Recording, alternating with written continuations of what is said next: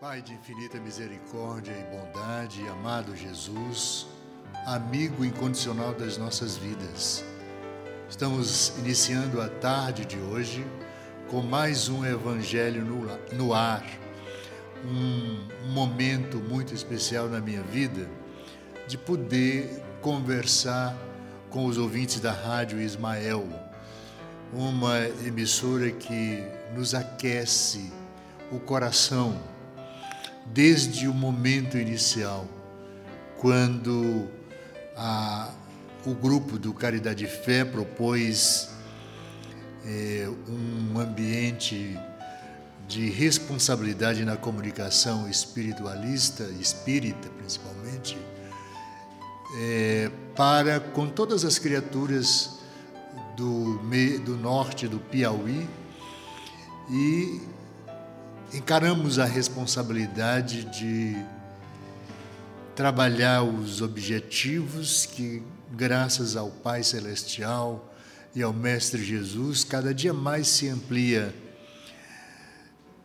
o número de pessoas e fico muito grato hoje porque tenho parentes aqui como Anícia, que é minha sobrinha, mas eu quero cumprimentar lá no centro do Maranhão o Alessandro Faustino Silva, que desejou aqui paz, dizendo: Meu é, bom dia, meu amigo. E o, o Alessandro é do primeiro momento, principalmente porque tivemos a oportunidade de trabalhar com emissoras de rádio. Ele é um excelente técnico e montou a Rádio Cruzeiro FM para mim. Primeiro uma rádio em Monsenhor Gil, depois a Cruzeiro aqui, enfim. É um amigo do coração. A Eline Falcão, a Anícia Fontinelli, a Madalena Oliveira, a Bárbara Rocha, eh, da Capoterapia, enfim, grandes amigos já se juntam aqui esta manhã. Obrigado. Tem também a de Neuza Freire, Bárbara Rocha, né? Também, enfim. Obrigado pela audiência. O Evangelho é um dos momentos bastante importante para a humanidade, porque no Evangelho Cristo registrou não só a sua chegada, a sua vinda ao nosso planeta, mas ele deixa escrito nas pegadas, nas caminhadas. Ele não escreveu nada, ele falou o tempo inteiro com as pessoas, cuidando de cada uma nas suas eh, dificuldades, cegos, trôpegos, homens e mulheres desencaminhados da vida. Aquele Cristo do tempo primitivo, dois mil anos atrás, mais de dois mil anos atrás, é o mesmo Cristo de há 4 bilhões de anos. É o mesmo Cristo que nos ama no dia de hoje. O seu Evangelho é um, o, o, o código de ética moral mais avançado que a humanidade tem. Humanidade não só terrena, mas esse código de ética moral que é o Evangelho está em todo o universo. Nós estamos com uma lei divina, portanto, aqui endossada pelo Divino Mestre Jesus, que categoricamente fala de todos os assuntos. No dia de hoje, por exemplo, nas instruções dos Espíritos, no item 11 do capítulo 7, a gente vai falar de orgulho e de humildade. Orgulho, doença da criatura humana. Humildade, o sentimento mais próximo do, da irmandade, do sentimento de amor ao próximo. Esse é o, o sentimento mais forte que o Mestre deixou impregnado nas criaturas naquela época até o dia de hoje. O seu Evangelho retrata esse momento extremamente carinhoso e divino, porque sendo ele um homem que ele é, o espírito que ele é, é gigantesco, desde o primeiro momento do nosso planeta, e aí procure aí a evolução, evolução em dois mundos, de que ele recebe do Pai aquele pedaço do sol, uma bola de fogo, e começa a fazer com que ela viaje no tempo, e são muitos anos, para que ela resfrie e se transforme neste habitat da criatura humana, com tantas dicotomias, tantas dificuldades, tantas diferenças, para que possamos evoluir aqueles que estão ainda muito primitivos, e aí a gente se inclui, somos muito pequenos ainda, mas a Terra já tem momento de sobriedade no que diz respeito ao amparo das criaturas mais simples por aqueles que eh, não se envaideceram com a riqueza ou com o poder e que continuam observando a destinação da criatura humana no cuidado de uns para com os outros. E o Evangelho do Cristo é esse momento inicial para que tomemos conta da raça humana sobre a terra. Todos somos responsáveis para que saiamos dos projetos pessoais, não é? De orgulho e desumanidade para atingir é, uma uma melhor situação do sentimento do espírito humano sobre a terra. Isso incluindo a, a receita do mestre, que é pleno amor para todos os espíritos. Tem um texto aqui de Lacordaire, Constantina, 1863. É o item 11. É o item 11. Mas acho que eu vou pegar aqui do 9. Do 9 até chegar no 10. Mas Deus, eu vou pegar aqui o 10 aqui. Deus, dir-se-á, não poderia atingi-los pessoalmente com sinais manifestos, em presença dos quais o incrédulo mais endurecido deveria se inclinar. Sem dúvida, ele poderia, mas então, onde estaria o seu mérito? E, aliás, de que isso serviria, principalmente para as criaturas rudes daquela época? Não são vistos todos os dias negarem-se à evidência e mesmo dizerem: se eu visse, não criaria, creria, porque sei que é impossível isso ou aquilo, não é?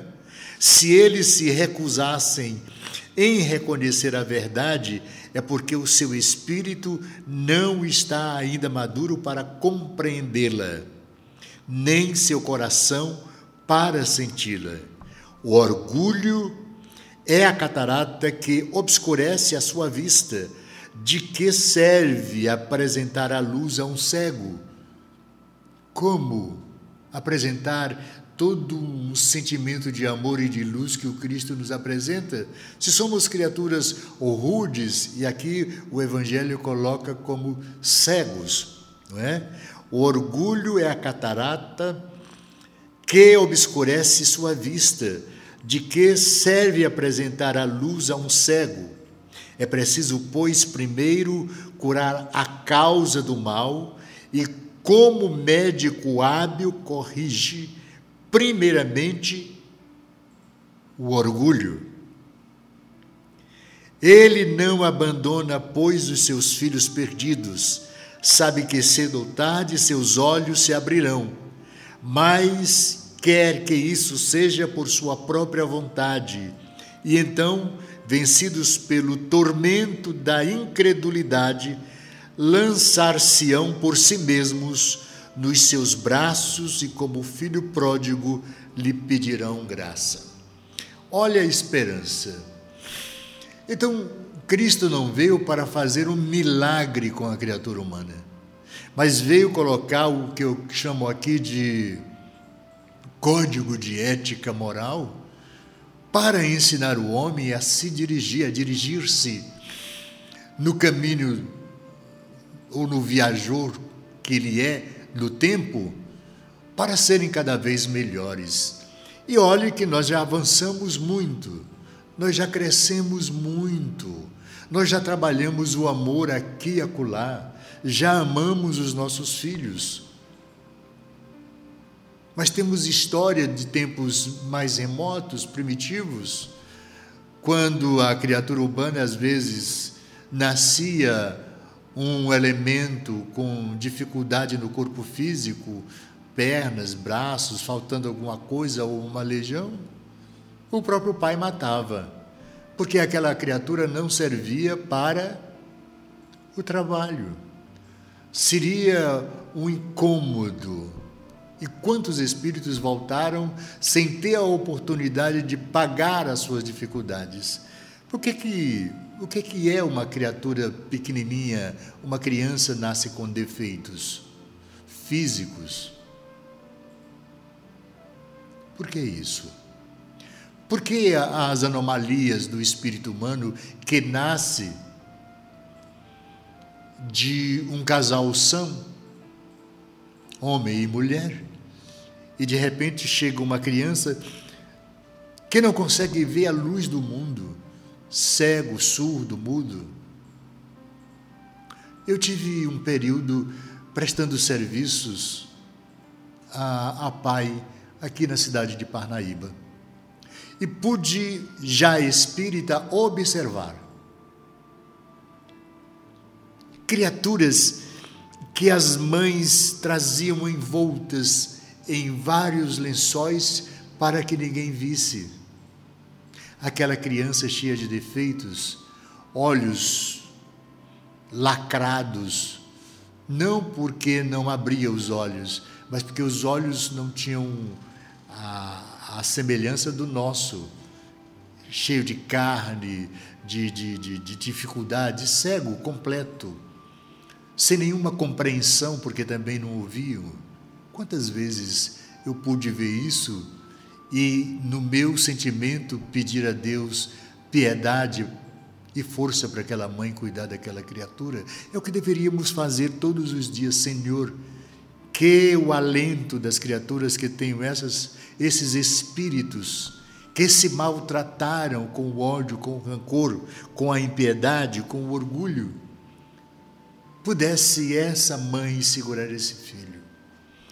E uma delas, que eu sugeri ela me entregar um pouco para eu segurar no braço, ela disse: O senhor tem um coração tão bom que eu vou permitir isso. Mas depois que ela nasceu, o meu marido me deixou porque disse que não ia morar com a mulher que pariu um monstro, um animal. Era assim que ele tratava a filha.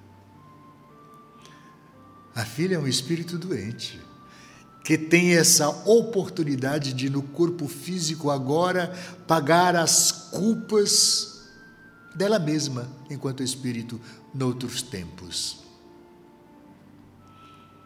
Piedade, amor, caridade fraterna para que não nos desobriguemos de estender a mão com um pedaço de pão todo dia para aqueles que não têm e que às vezes chegam à nossa porta e a gente diz: Me perdoe, não tenho hoje. Quando um bom dia, um senta aqui, toma um pouco d'água, um gole de café, leva um pouquinho do arroz, está cru, mas lá você cozinha. Mas se você quiser, tem cozido. Ser gentil com a dificuldade do outro. Ser humano. Ser crístico no sentimento.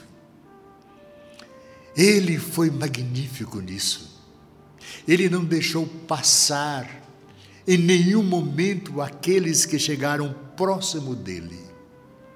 E tem um livro, Maria de Nazaré, quando ela está com o Cristo nos braços, ela vai até o sinédrio mostrar para os donos do poder naquela época aquele que foi tido como o prometido por Deus.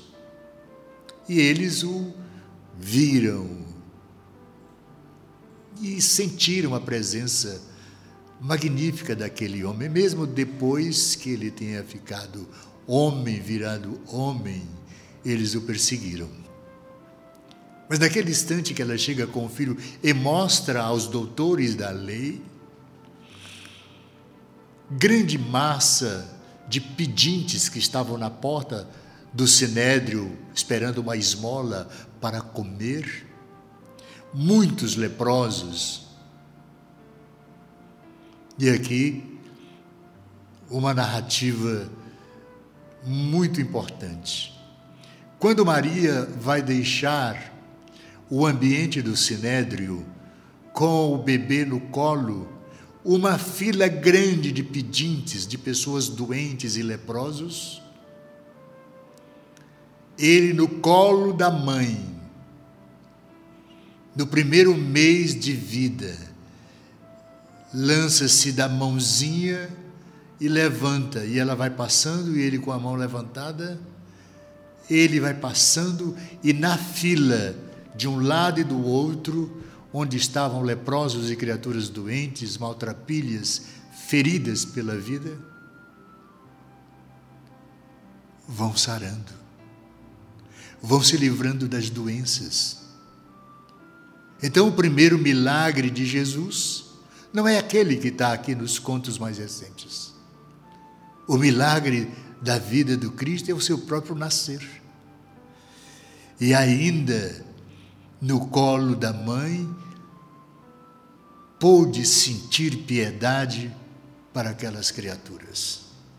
Então não, não vamos dificultar o processo de conhecer o Mestre. Ele é um espírito grandioso. Mais do que a gente possa imaginar o que é grande. Maior em sentimento, em amor. Ele entrou naquele corpo físico mas o próprio Espírito passou quanto tempo? Eu não vou falar aqui, porque a mente não lembra do conteúdo desse mesmo texto sobre o tamanho dele e o tamanho da mulher que teve que burilar o seu espírito, desceu especialmente enviado pelo Pai para receber o seu filho amado. Então, Maria, subjugada por religiões dos tempos de hoje, denegrida por religiões protestantes, que dizem que ela não é nada, que é isso, que é aquilo, não vou dizer nomes aqui. Eu, uma mulher magnífica, um espírito gigantesco, para receber um filho de Deus, que vem dar ao planeta que vivemos grandiosidade ímpar.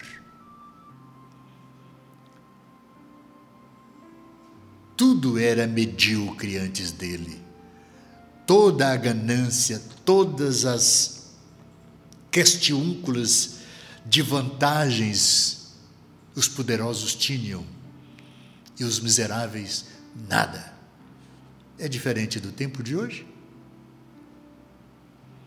Vocês perguntariam, mas, seu Ayrton, os tempos de hoje são talvez até piores, porque já temos saber, conhecimento, faculdades, universidades, medicina, ciência.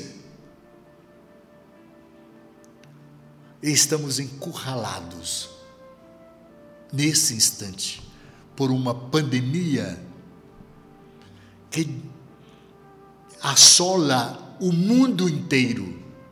E tem pessoas que têm a responsabilidade de guiar o seu povo e obstrui todas as possibilidades de que o amor possa ser servidos como médicos e enfermeiros, que muitos tiram a máscara para não se contaminarem, estão com o rosto ferido, chagado porque estão 12, 24 horas dentro das UTIs, das clínicas, dando o seu próprio sangue, o seu tempo na cura das doenças que nós mesmos construímos. O vírus é o desencontro do desamor em todas as regiões do globo. Não é desta nação ou daquela nação, é culpa da criatura humana e dos seus desmandos. Precisamos compreender isso.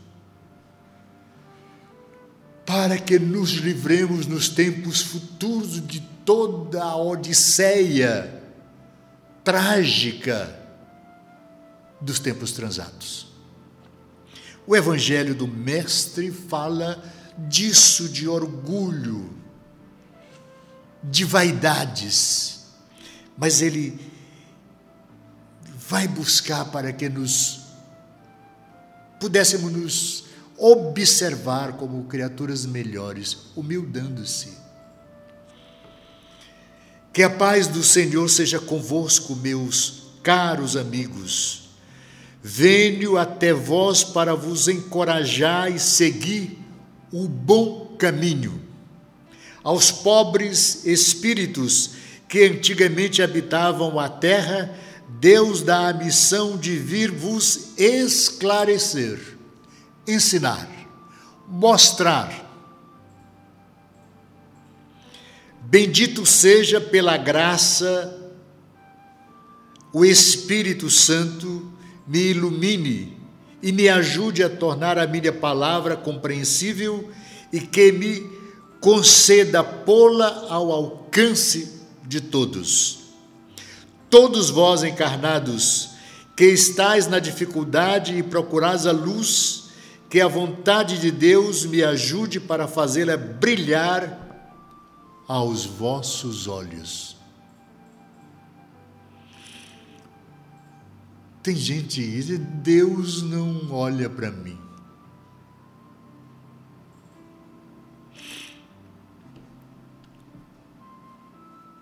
Tem certeza disso? Deus nunca lhe viu? Eu sofro muito. Quantas pessoas fizeste sofrer? Você lembra?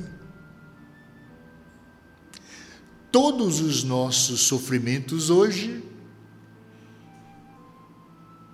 é devido às nossas ações no passado, distante.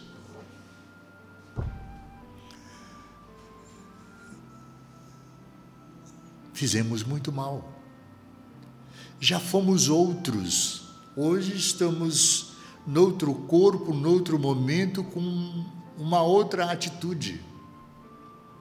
Eu conheço um amigo que no século Deixa eu ver aqui, vamos botar aqui, aqui, 1300 e alguma coisa. Século 13, 14, por aí assim. Dono de um saber gigantesco, de um poder incomensurável, político na França antiga, é uma história só mas é também uma história verdadeira. Transitou no império dos, da dinastia de Napoleão, primeiro, segundo, terceiro, um grande militar. Quanto de nós tivemos essa mesma situação? E lá mantivemos, tivemos a oportunidade de fazer acender o bem, o amor, a coletividade. Mas a ganância do homem e o orgulho do homem, a vaidade do homem, leva a trocar esse poder pela mais-valia da época. Derrubar governos, tirar governos, eleger governos, para seu bem-estar e poder. Ganância. Parece com as histórias de hoje? A mesma. Promete-se ser humilde, simples. Promete-se fazer o melhor pela nação, cuidar dos pobres. Coisa recente, muito recente no nosso país. Grosseria, grosseria, grosseria, falta de educação, falta de educação, falta de responsabilidade, falta de responsabilidade com os compromissos assumidos. E já somos mais de 50 mil mortos nessa pandemia. E nenhuma palavra de tende, Senhor, piedade do meu povo, nenhuma solidariedade. Você conhece essa história? Preste atenção aos noticiários, às informações da pandemia. Nenhuma graça, sentimento de amor que Jesus abençoe você que perdeu os seus entes queridos. Deve ser um César antigo, de volta, com a mesma grosseria e imprudência de todos os políticos, negacionistas, doentes e perversos. A humildade é uma virtude bem esquecida entre vós. É que é, Lacordaire de Constantino que está dizendo entre nós. A humildade é uma virtude bem esquecida entre nós. Os grandes exemplos que vos foram dados são bem pouco seguidos. E todavia, sem a humildade podeis ser caridosos para com o vosso próximo? That's impossible. É impossível. Não há possibilidade.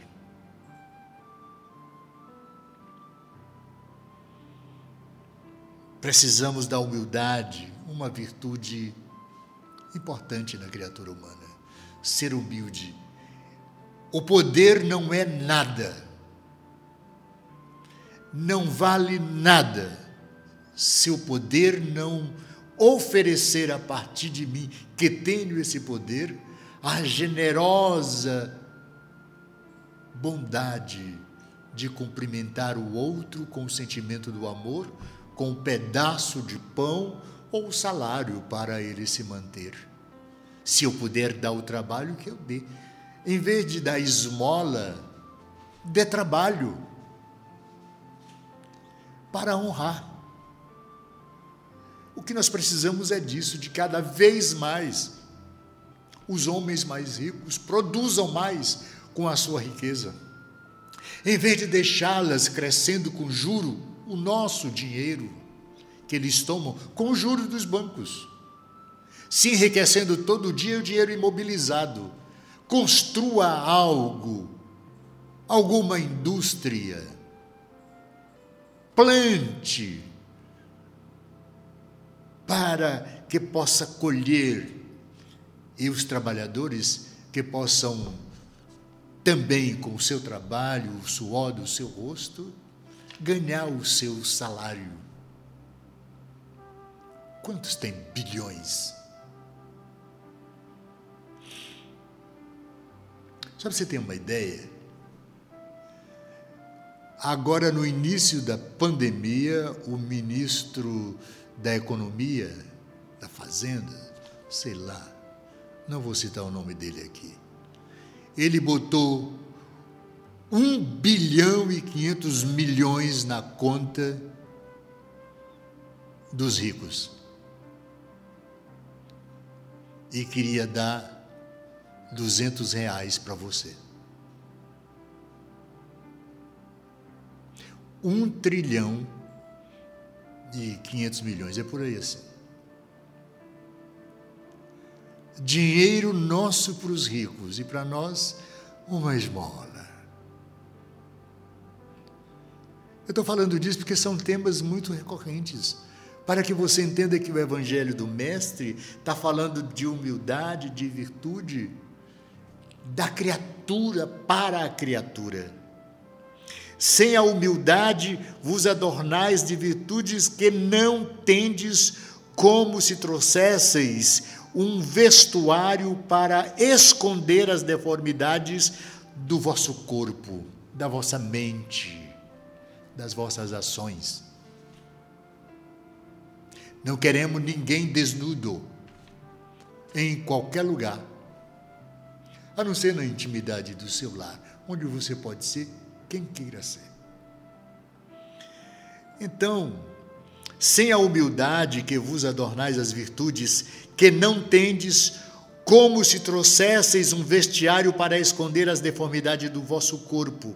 Recordai aquele que nos salva, recordai sua humildade que fez tão grande e colocou-se acima de todos os profetas que o anunciaram. Jesus. sobressaiu como profeta, como amor pleno. É essa criatura, é dessa criatura que nós estamos falando. Sem a humildade vos adornais de virtudes que não tendes, como se trouxesseis um vestiário para esconder as tuas deformidades, a deformidade do teu corpo. Recordai aquele que nos salva, recordai sua humildade, que o fez tão grande e o colocou acima de todos os profetas. Jesus, o Nazareno. O orgulho é o terrível adversário da humanidade.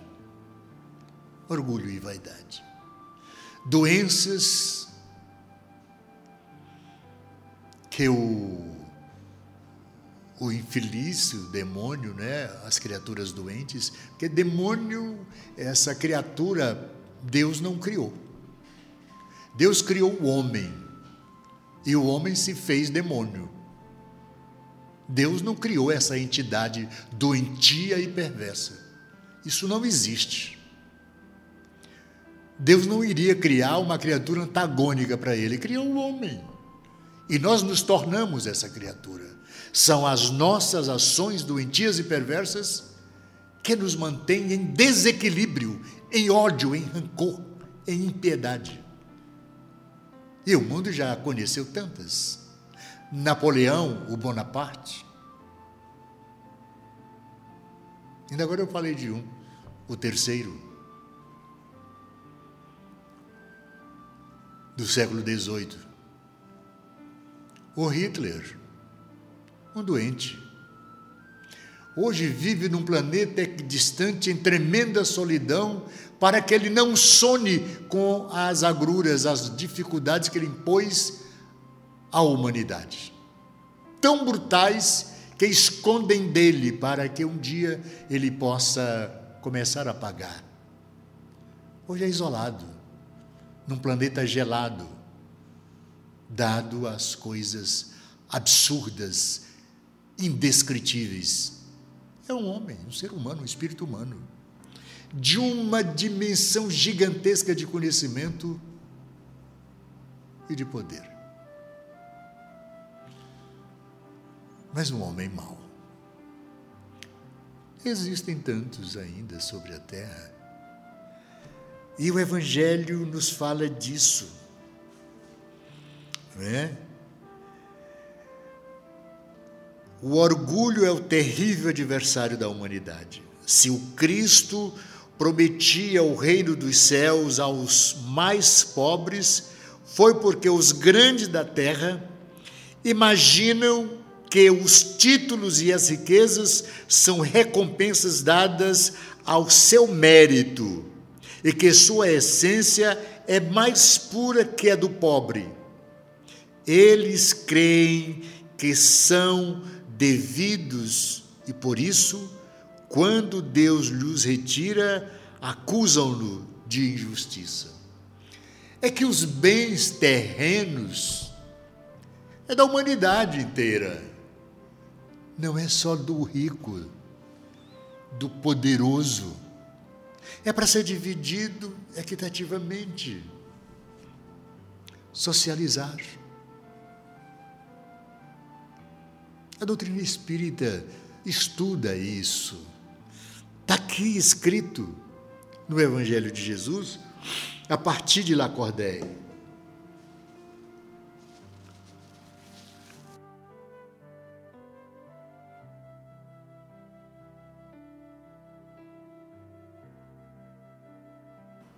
Vamos voltar aqui.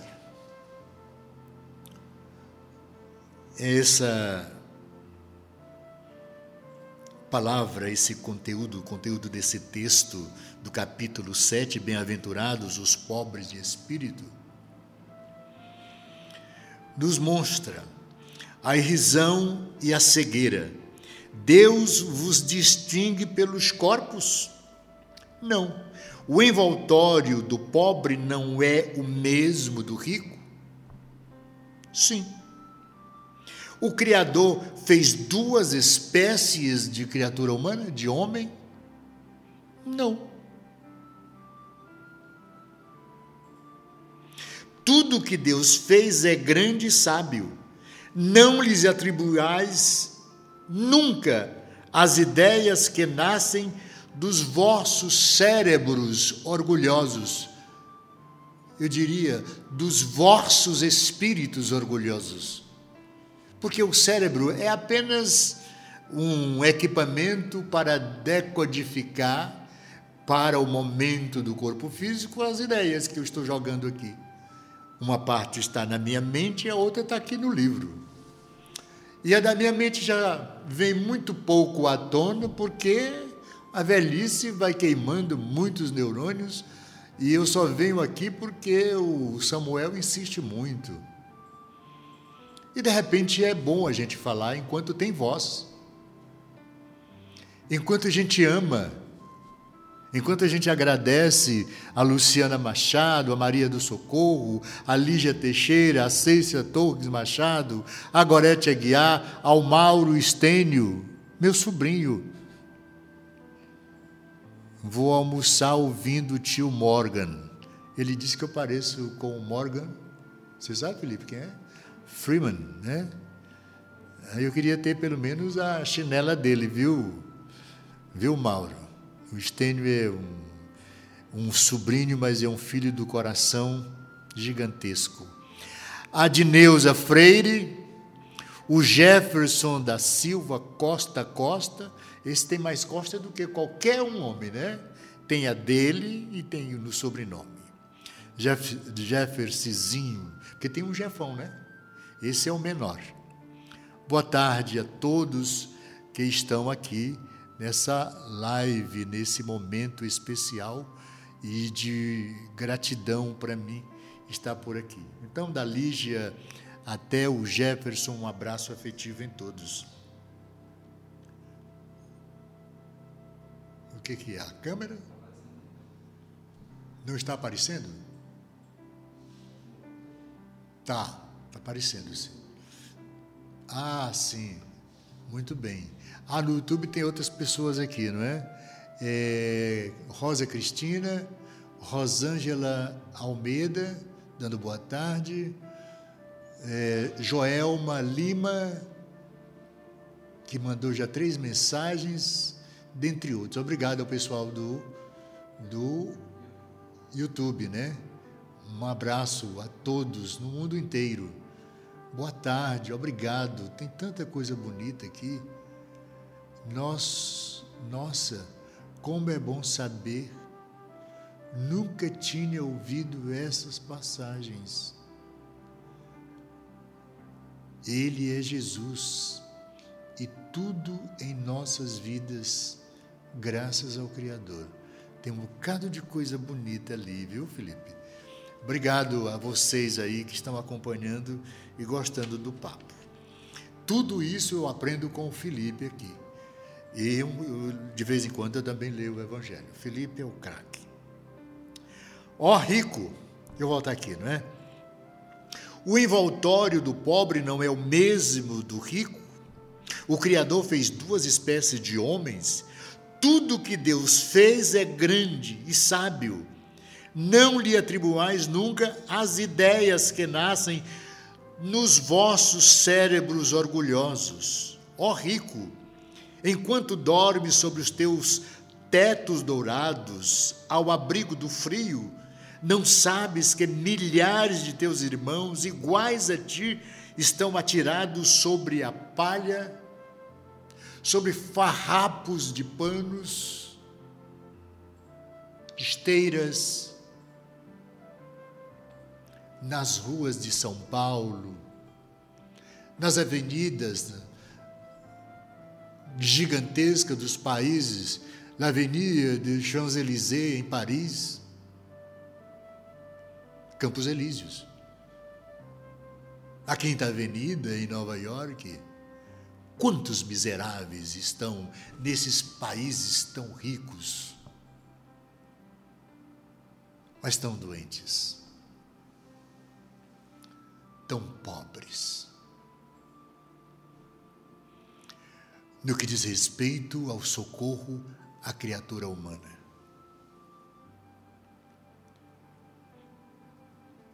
Então, o nosso país também está principalmente no momento atual, sendo vítima da ação nefasta do ódio e da descrença, da negação.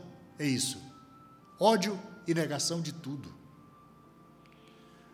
O dirigente do país ainda não falou um bom dia para mais de 50 mil criaturas que perderam seus entes queridos. Nenhuma palavra de conforto, nenhuma atenção à dor. Mas não nos importemos com isso, porque ele é doente. Então é preciso que a gente ore para ele devolvamos com luva de pelica, para não maltratar a cutis daquela criatura. É devolver o bem, não o mal que ele nos faz, mas o bem que ele precisa sentir. Ele será isolado depois. Quando o poder passa, geralmente vem uma descarga de todo o mal que praticastes, que praticamos. Então é necessário que a gente observe que esse é o momento da gente assistir. Se não dão conta de que nós estamos aqui vivos, mesmo velhos, estamos dizendo verdades sobre os tempos de agora. O Deus de Abraão, o Deus de Moisés, é o mesmo do Cristo Jesus. É o mesmo que cuida de nós agora, nesse instante que nos dá a força para falar. Mesmo no primeiro momento do dia de hoje, eu tinha tido dores de cabeças incríveis. Mas quando o Felipe chegou, que eu entrei no carro, eu tinha uma obrigação para fazer. Tomei lá um remédiozinho, mas já estava quase no final da agonia. E estou aqui tão feliz de poder esboçar sentimentos de carinho, de atenção, de respeito e amor por cada um. Não só pelo Estênio lá no Tocantins, em Araguaína, que é meu sobrinho, a Elza, minha irmã, os outros sobrinhos. Tem um pastor protestante, querido, afilhado, lá no Rio Grande do Norte. Ah! Jaqueline, Eneida, Meire, todas lá no Tocantins. Mas o meu irmão Jorge, Francisco, aqui é o Zeni, Kátia, Carla, em São Paulo, Edna também aqui. Você, que nesse instante não tem nome porque você está só me vendo e eu não sei quem você é, porque eu não estou lhe vendo mas creia. Esse homem magnífico e humilde continua aqui, entre nós. Todos os dias o sol nasce, esplêndido. Eu sou maravilhado para ver o nascer do sol.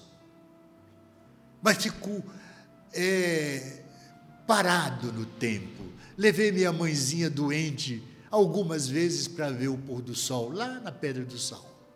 Botava ela no braço, no carro. Você vai me levar para onde? Vamos ver a beleza maior do espetáculo divino.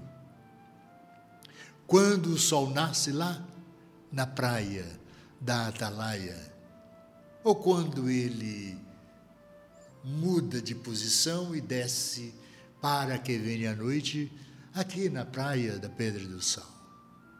Espetáculos magníficos. Quando eu viajo, eu fico encantador quando viajo de madrugada e vejo ele fazer aquele espetáculo. Não tem coisa mais linda. Todo dia oportunidade da gente ser feliz, ser melhor, ser amigo, amar mais, perdoar sempre. Para que essa bênção divina todos os dias se faça respeitada e cumprida, como Jesus disse: Amai-vos uns aos outros como eu vos amei. A minha natureza. Eu tenho um quintal, uma casa, um quintal grande, e acordo com o canto dos pássaros, do bem-te-vi ao beija-flor, que só faz tirar o néctar das flores para se alimentar, e faz ao jardim o milagre. Para que a flor nasça, ele precisa polinizar. Ele nem sabe disso. Mas ao se alimentar, ele transforma aquele momento em beleza, porque as flores e as sementes no futuro vão produzir outras plantas, outros ambientes. Nós somos assim. Nós somos flores do jardim de Deus para produzir coisas boas, amor. E de nós nascer criaturas cada vez melhores.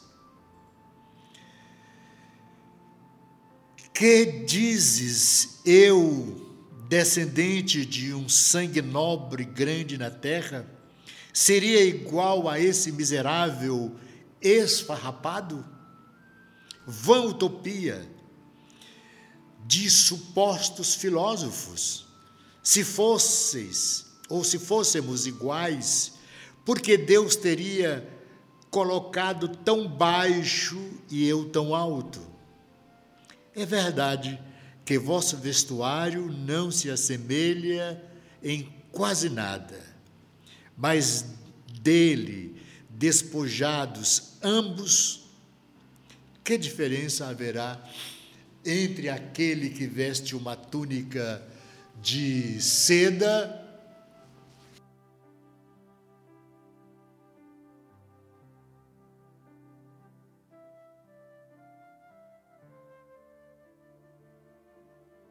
entre aqueles que vestem uma túnica de seda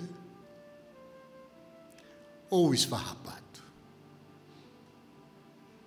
Nem o espírito é diferente. Porque o esfarrapado pode ter sido uma grande autoridade do passado, um médico, um doutor, mas errou um pouco e veio pedir esmola para recomeçar tudo de novo, obedecendo à lei, modificar-se, humildar-se diante de Deus para galgar nova caminhada, ascender em seu espírito que observe os seus irmãos, não olhando de cima para baixo, mas olho por olho, olho no olho, como digo. É isso. O Cristo se igualou. Há quatro bilhões e meio de anos, quando ele pega a terra para conduzir, ele já era um Cristo. E cada vez ele é maior. E nós precisamos andar.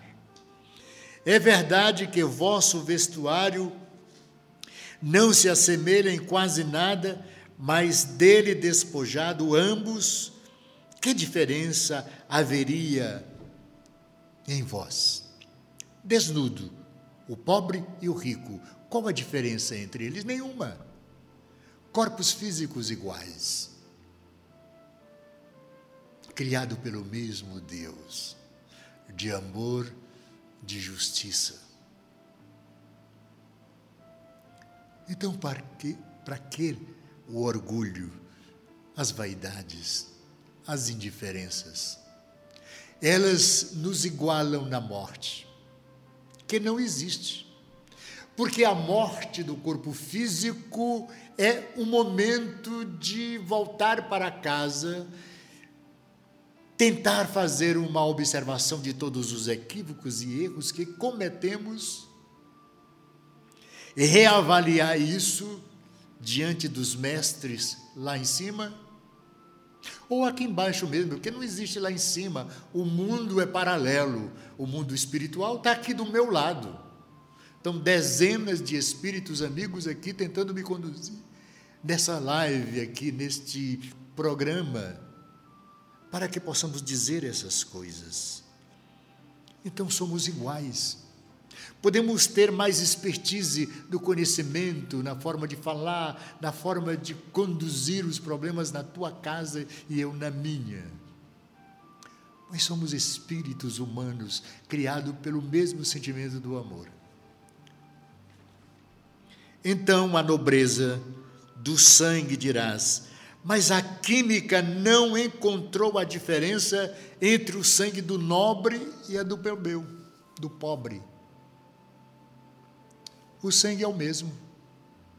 É tanto que de vez em quando a gente escuta aí os pedidos, por favor, se alguém tiver sangue A, B ou C, apareça o D, sei lá qual é o que tem aí.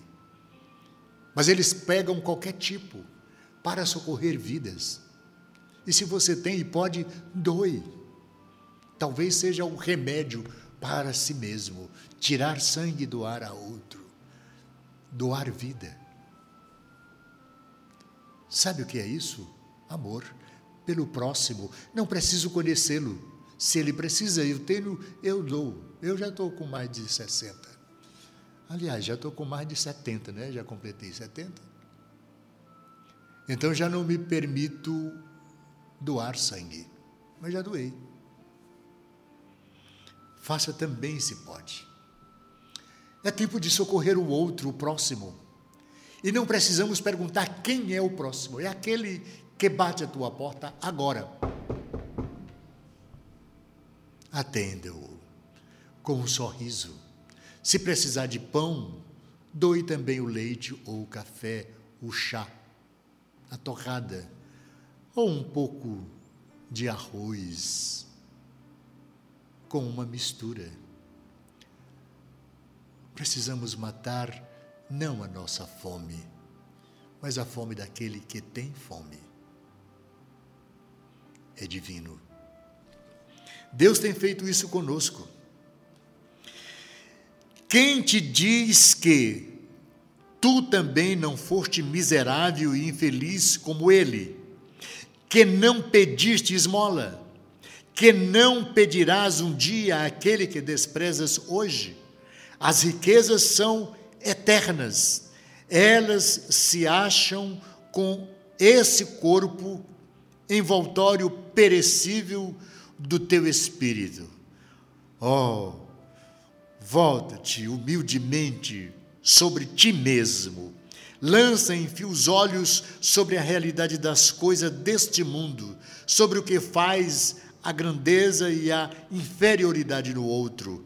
Lembra que a morte não te poupará, mas que a um outro, que os títulos não te preservarão dela, que ela pode te atingir amanhã, hoje, numa hora, e se tu escondes do teu orgulho, ah, então eu te lastimo, porque serás digno de piedade. Orgulhosos, quereis antes de serdes nobres e poderosos, o que éreis, talvez estivesse mais baixo do que o último dos vossos criados. Curvai, pois, vossas frontes altivas, que Deus pode rebaixar no momento em que mais alto tu te elevares. Todos os homens são iguais na balança divina. E só as virtudes os distingue aos olhos de Deus. Todos os espíritos são de uma mesma essência, de todos os corpos são modelados com igual massa. Vossos títulos e vossas e vossos nomes não os mudam em nada, ficam no túmulo, e não são eles que dão a felicidade prometida aos eleitos.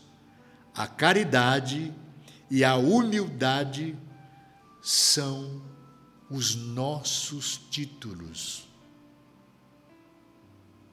Repetindo,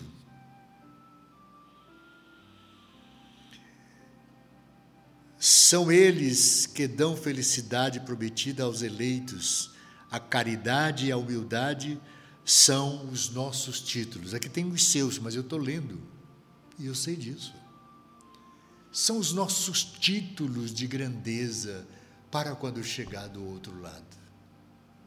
A ação de boa vontade, o toque de carinho, o respeito e a atenção àqueles que estão caídos na sarjeta do ópio, da droga, da bebida, da prostituição, da pobreza. Pobreza miserável. Porque tem pobreza, mas tem a pobreza que é abaixo da miséria. Quem é o culpado disso?